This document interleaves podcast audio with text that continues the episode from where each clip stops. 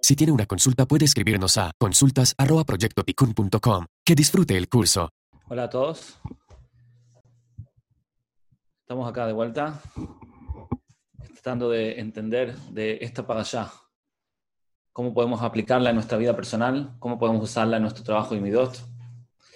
Esta para allá, que es la para allá primera después de la entrega de la Torá que se describió en la para allá anterior, empieza curiosamente con los mishpatim, con las leyes monetarias, con las relaciones entre una persona y otra. Eso sorprende, porque normalmente lo que esperaríamos después de un momento tan extraordinario como la entrega de la Torá sería que hablemos de mitzvot más espirituales, es decir, eh, con nuestra relación directa con Hashem, mitzvot de Menatam la Makom. Y resulta que la primera pagayá después de la entrega de la Torá habla justamente de mishpatim, de las leyes monetarias, humanas, las relaciones entre uno y otro. En verdad, la, el, hecho mismo de que la Torah se ocupe de estos temas ya es algo novedoso. Mucha gente en el mundo cree que el judaísmo se enfoca en una conexión espiritual, en un crecimiento espiritual. Pero en verdad, la Torah se ocupa en una gran parte en todo lo que tiene que ver con la vida mundana, cómo vivimos en este mundo, cómo nos relacionamos unos con otros, cuándo hay que pagar, cuándo no hay que pagar. Digamos que cuando nosotros estudiamos en la Yeshiva, no estamos estudiando solamente para ser guías espirituales, ni siquiera para ser psicólogos buenos, sino que estamos al final estudiando también para ser buenos jueces, buenos abogados. Todas esas áreas que la Torah se desarrolla, nos enseña leyes monetarias y relaciones con otras personas. Es algo, una parte integral de la Torah. Y no solo eso, sino que como vemos, tiene una cierta prioridad, porque vemos que esta allá justamente empieza con eso. De él a Mishpatim, estas son las leyes estos son los mishpatim que justamente están acá después de la entrega de la Torá y viene a decir que estos, igual que todas las otras leyes, son entregadas en el monte de Sinai. También esto, las relaciones que tenemos con el ser humano, todo lo que es la vida mundana, digamos, también es parte de la enseñanza de la Torá. La pregunta es, ¿por qué? ¿Por qué es necesario que sea así? ¿Por qué no alcanzaría con que esta parte sea algo que deciden los seres humanos por sí mismos? Yo entiendo que lo que es con la conexión con Hashem, las mitzvot, toda la parte espiritual, que toca siempre con un mundo que está más allá. Obviamente se entiende que nosotros solos no podemos saber qué tenemos que hacer para acercarnos a Él. Necesitamos instrucciones. Necesitamos saber qué se puede, qué no, qué es bueno, qué es malo. Porque son cosas que tienen un contacto con un mundo espiritual que no podemos ver. Entonces necesitamos saber por ejemplo, que esta comida se puede comer y esta otra no, que esto se puede hacer y esta cosa y esto, otro no, porque justamente están afectando nuestra conexión espiritual que va más allá del cerebro humano. Pero todo lo que tiene que ver con los mishpatim, todo lo que tiene que ver con las relaciones humanas, con los temas monetarios, todo lo que tiene que ver con la, incluso con las midot, que es el trabajo del desarrollo personal, que al fin de cuentas también es un mishpat, como está escrito. Rabbi Saranter dice que todo el trabajo de midot es un mishpat, es algo humano, es algo lógico. De hecho, hay libros, estudios, investigaciones de personas que no tienen ningún contacto con la Torah que también hablan del trabajo de Midot, de su forma. Es una parte que al fin de cuentas tiene mucha lógica. No es algo que, que, está conectado con un mundo que va más allá del cerebro humano, como el resto de las mitzvot conectadas con Hashem. Entonces la pregunta es, ¿por qué realmente se necesita que esto sea parte de la entrega de la Torah? ¿Por qué no, no podría ser que simplemente hay una libertad al respecto? que los pueblos se desarrollen por sí mismos, fijando sus leyes, como hacen, mucha, como hacen todos los pueblos hoy en día. Se reúnen en una asamblea, discuten los temas, fijan leyes. ¿Por qué tiene que haber en esto también una ley? ¿Por qué tiene que haber acá también una obligación? ¿Por qué tiene que haber una revelación divina de cuál es el camino a seguir? Naturalmente me quiero enfocar en el tema de Midot, porque es nuestro tema en general en estos Shibrim. El tema de Midot, como dijimos, también es una parte racional, es un mishpat. Nosotros incluso, está escrito, tenemos que desarrollar nuestras midot de una manera humana.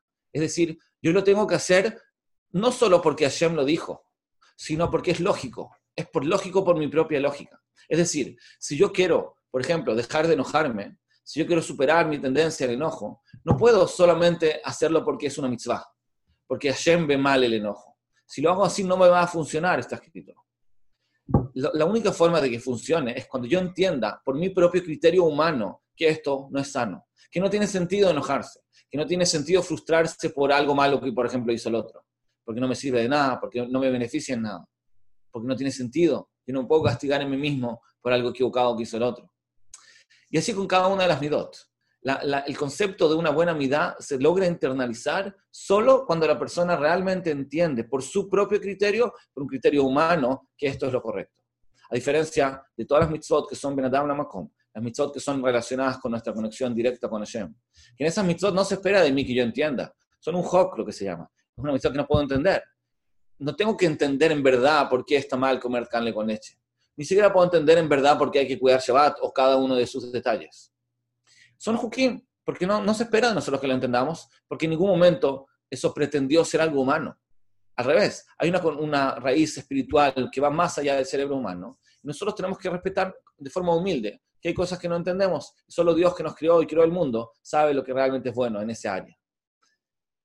Pero todo lo que tiene que ver con nuestras relaciones humanas, justamente el trabajo consiste en entender por mi propio criterio, hacerlo parte de mí. Porque un ser humano que no entiende, por ejemplo, que es bueno, que lo malo de la crueldad, tiene un problema como ser humano, no tiene un problema como, como judío o un problema eh, con su conexión con Hashem. Es un problema en su propio desarrollo como ser humano. Está enfermo, por decirlo de alguna forma. Por eso es que el trabajo, el trabajo de Midot, no consiste en simplemente tener una conexión espiritual, como entender que este es el camino a seguir por una mitzvah, sino que esto tiene que ser algo que lo entendamos nosotros mismos, que lo internalicemos nosotros mismos. Tal como me dijo una vez una persona que él escuchó que sus, que sus compañeros querían ir a participar en un matrimonio por la mitzvah de alegrar a un novio. Es cierto, hay una mitzvah de alegrar al novio. Y él me dijo que sus compañeros querían ir a participar a uno del grupo que se casaba, acompañarlo en su matrimonio por la mitzvah de alegrar al novio.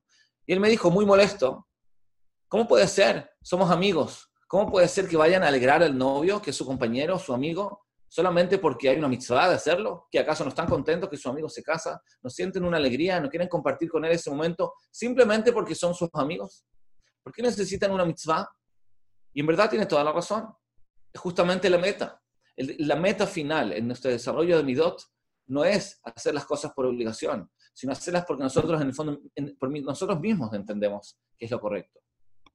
Si una persona hace gesed, si ayuda al otro, si una persona trabaja su ansiedad, su odio, su orgullo, cualquiera de las cualidades que son eh, destructivas para uno o para el entorno, tenemos que entender que es algo lógico por sí mismo. Hasta el punto, incluso, que está escrito, que uno tiene que llegar a un nivel de cambio interno, que si supongamos que se revelara a Hashem y dijera que esto ya no es una mitzvah, ya no es una mitzvah alegrar a un novio, ya no es una mitzvah ayudar al, al prójimo, ya no está malo enojarse, Digamos que eso no va a pasar porque la Torah no cambia. Pero supongamos, como algo filosófico, hipotético, digamos que eso pasara, de todas maneras yo querría seguir actuando igual. Porque como es un mishpat, como es algo lógico, como es algo razonable que nosotros entendemos, tenemos que llegar a un punto que yo entienda y lo quiera hacer esto por mi propio criterio, que ya pasó a ser parte de mí, que yo mismo me gusta ayudar al prójimo, que a mí mismo no me gusta la, crueldad, a mí me gusta eh, hacer gesed, y, no, me da, no me preocupan cosas que no me tienen que preocupar. No porque Hashem lo haya dicho, sino porque es lo, correcto y lo normal. El cambio interno tiene que ser tal, tal tan profundo que ni siquiera necesite la mitzvah para actuar bien. Entonces vuelve a la pregunta inicial. Entonces, ¿por qué efectivamente tiene que ser una mitzvah? ¿Para qué era necesario que esto se convierta en una obligación? ¿Acaso no podemos nosotros, con nuestro propio criterio humano, entender cuál es el bien y cuál es el mal en estas áreas humanas? y, llegar al punto de que lo internalicemos en profundidad?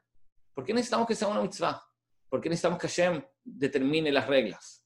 Que nosotros mismos determinemos las reglas de una forma que podamos convivir en paz uno con el otro y que lo internalicemos. Porque al final es igual lo que tenemos que hacer. Al fin de cuentas es la meta, como dijimos. Tenemos que llegar a eso, de todas maneras. También ahora que está la mitzvah, nosotros lo tenemos que hacer por nuestro propio criterio. Lo tenemos que internalizar como si fuera parte de nosotros, como si fuera una orden interna de nuestro propio eh, de nuestra propia conciencia y no solamente una mitzvah que viene del cielo. Entonces, ¿por qué esta para allá empieza justamente con los mishpatim? ¿Por qué la conexión primera y la, la, la, primera allá, la primera, el primer tema que se le da prioridad después de la entrega de la Torah es justamente este? ¿Por qué estas leyes humanas tienen que ser una ley espiritual? Acá llegamos a una eh, base que creo que es muy importante para entender todo esta, este tema. En verdad, una de las bases, como siempre hablamos, más importantes de la misión nuestra en este mundo es cambiar y mejorar como personas. Estamos acá para desarrollarnos, para mejorar, para dar, para entregar, para ser útiles en la sociedad, para mejorar nuestras cualidades. Y en verdad, como dijimos, todo eso es algo que es razonable, humano, se puede transmitir, se le puede transmitir a cualquier persona, también a una persona que no cree en la Torah, también a una persona que no es judía, no hay ninguna diferencia. Esta área es un área universal en la cual todos los seres humanos se pueden identificar porque todos los seres humanos entienden y sienten que es bueno tener buenas midot. El problema es que cuando esto no es una obligación, esto solamente viene de una buena voluntad, hay un problema muy grave que es que el ser humano no ve sus propios defectos. El ser humano no es capaz de ver en qué está fallando. Tenemos un mecanismo de defensa muy desarrollado que no permite que veamos nuestros propios defectos. Quizás podemos ver un poco, podemos reconocer ciertas cosas, pero en profundidad, en, todo, en todos los detalles que se expresan en nuestros defectos, en nuestros errores, en nuestras debilidades, no lo podemos ver o por lo menos no podemos ver la gravedad que tienen esos, esas debilidades. El ser humano tiende a acostumbrarse a actuar de una determinada manera. Desde que nacimos, o incluso quizás ya veníamos así de fábrica, tenemos una cierta tendencia de cómo comportarnos. Y el concepto, la definición de una costumbre es justamente cuando la persona no decide actuar de la forma que está actuando. ¿Cómo yo sé si la persona se acostumbró a actuar de una forma? Porque cuando lo hace ya no lo tiene que decidir es automático. Es decir, la gran mayoría de las cosas que nosotros hacemos en, el día, cómo hablamos, cómo nos comportamos, cómo nos relacionamos con la gente, cómo hacemos mitzvot, cómo hacemos todo, es una forma de la cual estamos acostumbrados. Estamos acostumbrados a actuar de esa forma. Y como la costumbre consiste justamente en hacer cosas sin pensar, sin decidir, entonces perfectamente puede ser que estemos haciendo algo malo, algo dañino, dañino, algo destructivo, y no nos demos cuenta, porque nunca lo decidimos. Puede ser que yo esté tratando a un compañero, puede ser que yo esté maltratando a mi pareja, a mi hijo, Hasbe Jalila, y no me esté dando cuenta, porque estoy acostumbrado, lo estoy haciendo de forma automática, lo hago sin pensar. Entonces una persona puede estar haciendo un daño en su entorno, puede estar haciendo daño a sí mismo y no se da cuenta, porque no decide hacerlo, es simplemente una reacción automática. Entonces esto nos pone en un problema muy grave, porque no nos damos cuenta que estamos haciendo porque estamos acostumbrados. Pero en verdad, a veces puede ser incluso peor. A veces no solamente no nos damos cuenta, porque no nos damos cuenta cuando actuamos de forma automática, que eso ya dijimos que pasa la mayoría del tiempo, sino que a veces nuestros intereses, lo que nos gusta, lo que nos conviene, lo que nos acomoda, nos engaña. Es algo muy extraño, pero el ser humano tiene un mecanismo interno que hace que cuando algo le interese, eso soborne su mente y pierda su juicio, su criterio. La Torah lo enseña respecto a los jueces, que cuando una persona le da un soborno a un juez, entonces el juez pierde el criterio. Y acá hay una enseñanza muy importante. Lo que dice la Torah no es que el juez va a justificar al que le dio el soborno porque quiere agradecerle por su soborno. No.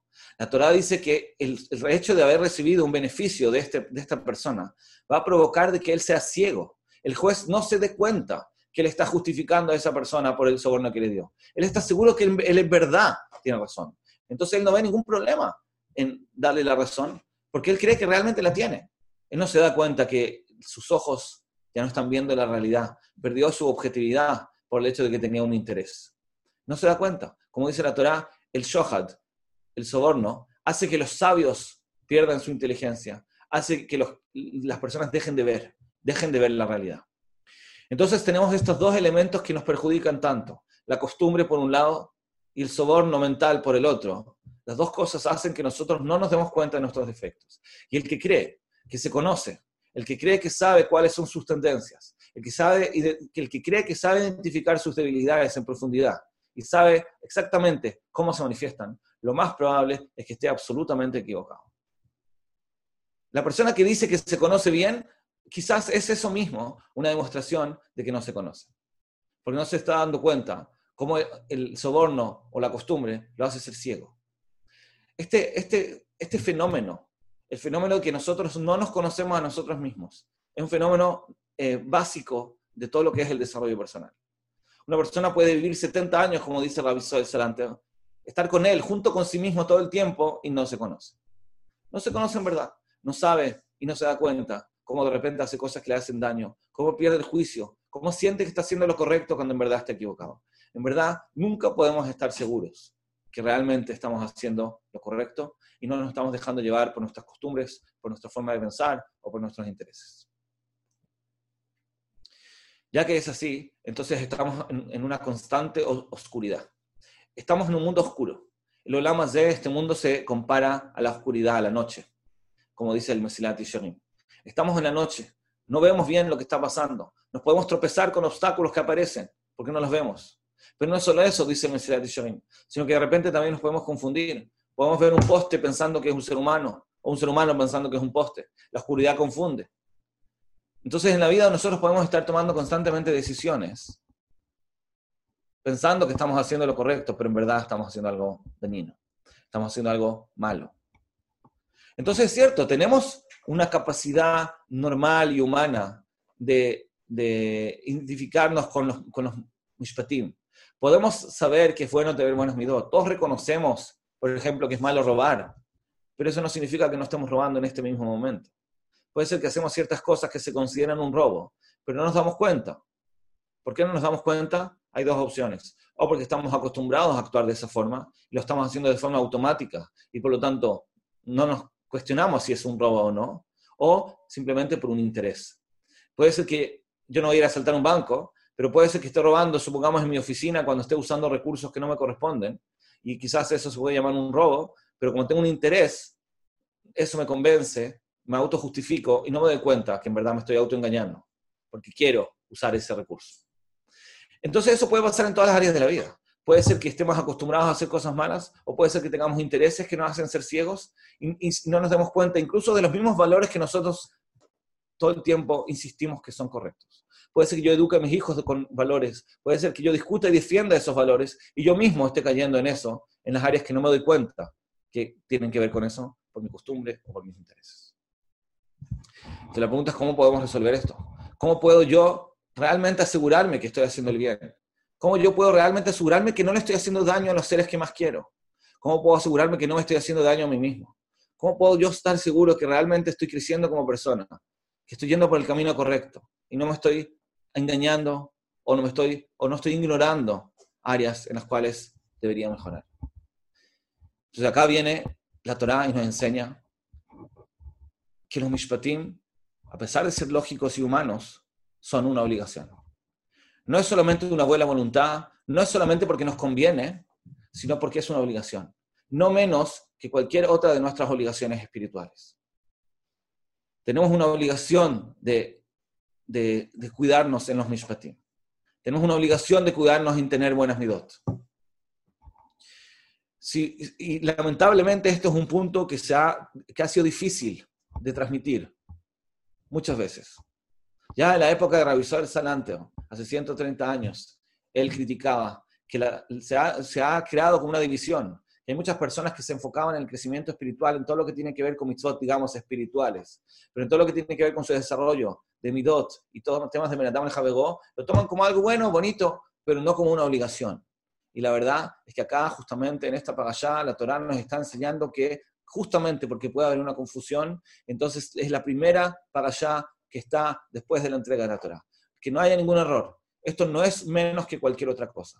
Esto es una obligación primordial que tenemos que tomarla como tal. Igual como cuando le vinieron a preguntar a Rabbi Israel Salante cómo tenían que preparar las matzot para Pesach. ¿Qué tenían que hacer? ¿De qué alajot se tenían que cuidar? Porque en este tema los judíos siempre se han cuidado mucho de hacer las matzot bien, de que no hay ningún riesgo de que tengan algo de hametz, que sean cayer para Pesach en absoluto, cuidarse de cómo hacer la harina, cómo amasar, el agua, todos los detalles. Entonces le vinieron, a preguntar al Rao qué ellos tenían que preparar especialmente, qué tipo de cosas para el Rao eran importantes que se tenían que cuidar en la alajá de, la preparación de las matzot. Y el Rao les contestó que sepan, en el lugar donde ustedes van a ir a hacer las matzot, hay una señora que está preparando la masa. Tengan mucho cuidado de no apurarla demasiado, porque las matzot se hacen rápido, 18 minutos. Tengan mucho cuidado de no apurarla demasiado, que no se vaya a ofender. A eso quiero que se cuide. Porque no, no crean que se tienen que preocupar solamente de las alajot con Hashem, las alajot del Hametz. Tienen que preocuparse de no pisar a nadie en el camino. Tienen que preocuparse de no ofender a nadie en el camino. Esa es una alajá no menor que todo el resto. Tenemos que tomarla como una obligación, no menos que las otras. No es solamente una buena voluntad. Porque una persona que no lo toma como obligación se va a autoengañar. No va a verlo. Está acostumbrado, está sobornado. La única forma que tenemos para descubrir nuestros defectos, para descubrir nuestros errores y las cosas que nosotros nos autodestruimos y destruimos en nuestro entorno, es cuando entendamos que esto es una obligación. Cuando sintamos una presión, una presión externa a nosotros, que no es solamente porque yo quiero ser bueno, porque el querer ser bueno no es suficientemente fuerte para eh, eh, identificar las cosas en las cuales estoy fallando. Para realmente identificar lo que estoy fallando, necesito saber que esto es una obligación. Necesito saber que hay una presión externa a mí que viene nada menos que de Dios mismo, que yo tengo que cambiar, tengo que mejorar, y cuando lo hago y cuando avanzo en eso es una mitzvah. Eso estoy haciéndolo lo que Hashem pide de mí. Solo la presión es lo que desarrolla. Como vemos en toda la historia y en todos los países, los países que se desarrollan son los países que están presionados, los países que necesitan desarrollarse. Los inventos grandes de la historia han sido por presión, porque se necesitaba encontrar una solución. Sin encontrar la solución, sin que haya una necesidad, no se creó nada. Cuando en Israel no había agua, cuando empezaron a establecer acá el, el Estado de Israel, no había suficiente agua, entonces no les quedaba otra que inventar algo que puedan regar con el mínimo de agua. La obligación desarrolló este invento y muchos otros después. De la misma manera, cuando hay una presión, una obligación, es cuando nosotros sacamos lo mejor de nosotros mismos. Tenemos que trabajar bajo presión, porque una persona que quiera ser bueno solamente por buena voluntad no se va a dar cuenta las cosas en las cuales está fallando. Nosotros tenemos que saber que no lo hacemos porque nos conviene, no lo hacemos porque queremos ser buenos, lo hacemos porque estamos obligados porque es una necesidad, una obligación, una presión. Solo de esa forma vamos a iluminar nuestro camino, la oscuridad que nos rodea se va a acabar y vamos a poder identificar también las cosas que estamos acostumbrados a hacer y hacemos en forma automática y también las cosas que por intereses no podemos reconocer que son malas. Esa advertencia, esa luz es lo que nos va a ayudar a reconocernos y a conocernos. Pero no solamente porque esto nos va a ayudar por la presión, sino que eso también nos va a ayudar a valorar lo que nosotros hacemos en esta área. Nosotros tenemos que crecer, crecer en nuestro trabajo de Midot, pero no tenemos que estar pensando solamente en que esto nos va a ayudar en nuestra calidad de vida. Por más que es cierto, claramente una persona que trabaja sus Midot va a tener una vida mejor, un matrimonio mejor, una relación mejor con sus seres queridos, va a tener más éxito en todas las áreas de su vida, seguro. Pero no tiene que ser esa nuestra única motivación. Nuestra motivación en nuestro trabajo de Midot tiene que ser cumplir la mitzvah de crecer como persona. No solamente porque nos conviene, sino principalmente porque es un deber. Es un deber en este mundo de todos nosotros. Tenemos que crecer, tenemos que cumplir. De esa forma, vamos a poder valorar también nuestro esfuerzo, no solamente nuestro resultado. No solo cuando yo logro cambiar una amidad, estoy cumpliendo una mitzvah. Porque si, si, si se tratara solamente de la mejorar la calidad de vida, entonces yo podría valorar solamente el resultado. Porque es que gano con haberme esforzado para no ser ansioso si al final sigo siendo ansioso y no lo logré? ¿Qué gano? Si todo mi objetivo era mejorar mi calidad de vida. Pero si yo entiendo que esto también es un deber, es una mitzvah, entonces eso, quiere decir que cuando yo me esfuerzo y hago los ejercicios correctos y estudio el tema de las midot y trato de no ser ansioso, entonces en el esfuerzo mismo estoy cumpliendo una mitzvah. De la misma manera que cuando me esfuerzo para estudiar Torah o me esfuerzo para cumplir una mitzvah, acá también me estoy esforzando y es algo valioso por sí mismo no solo porque esto me va a ayudar, a mejorar mi calidad de vida, sino porque ahora mismo estoy cumpliendo la voluntad de Hashem.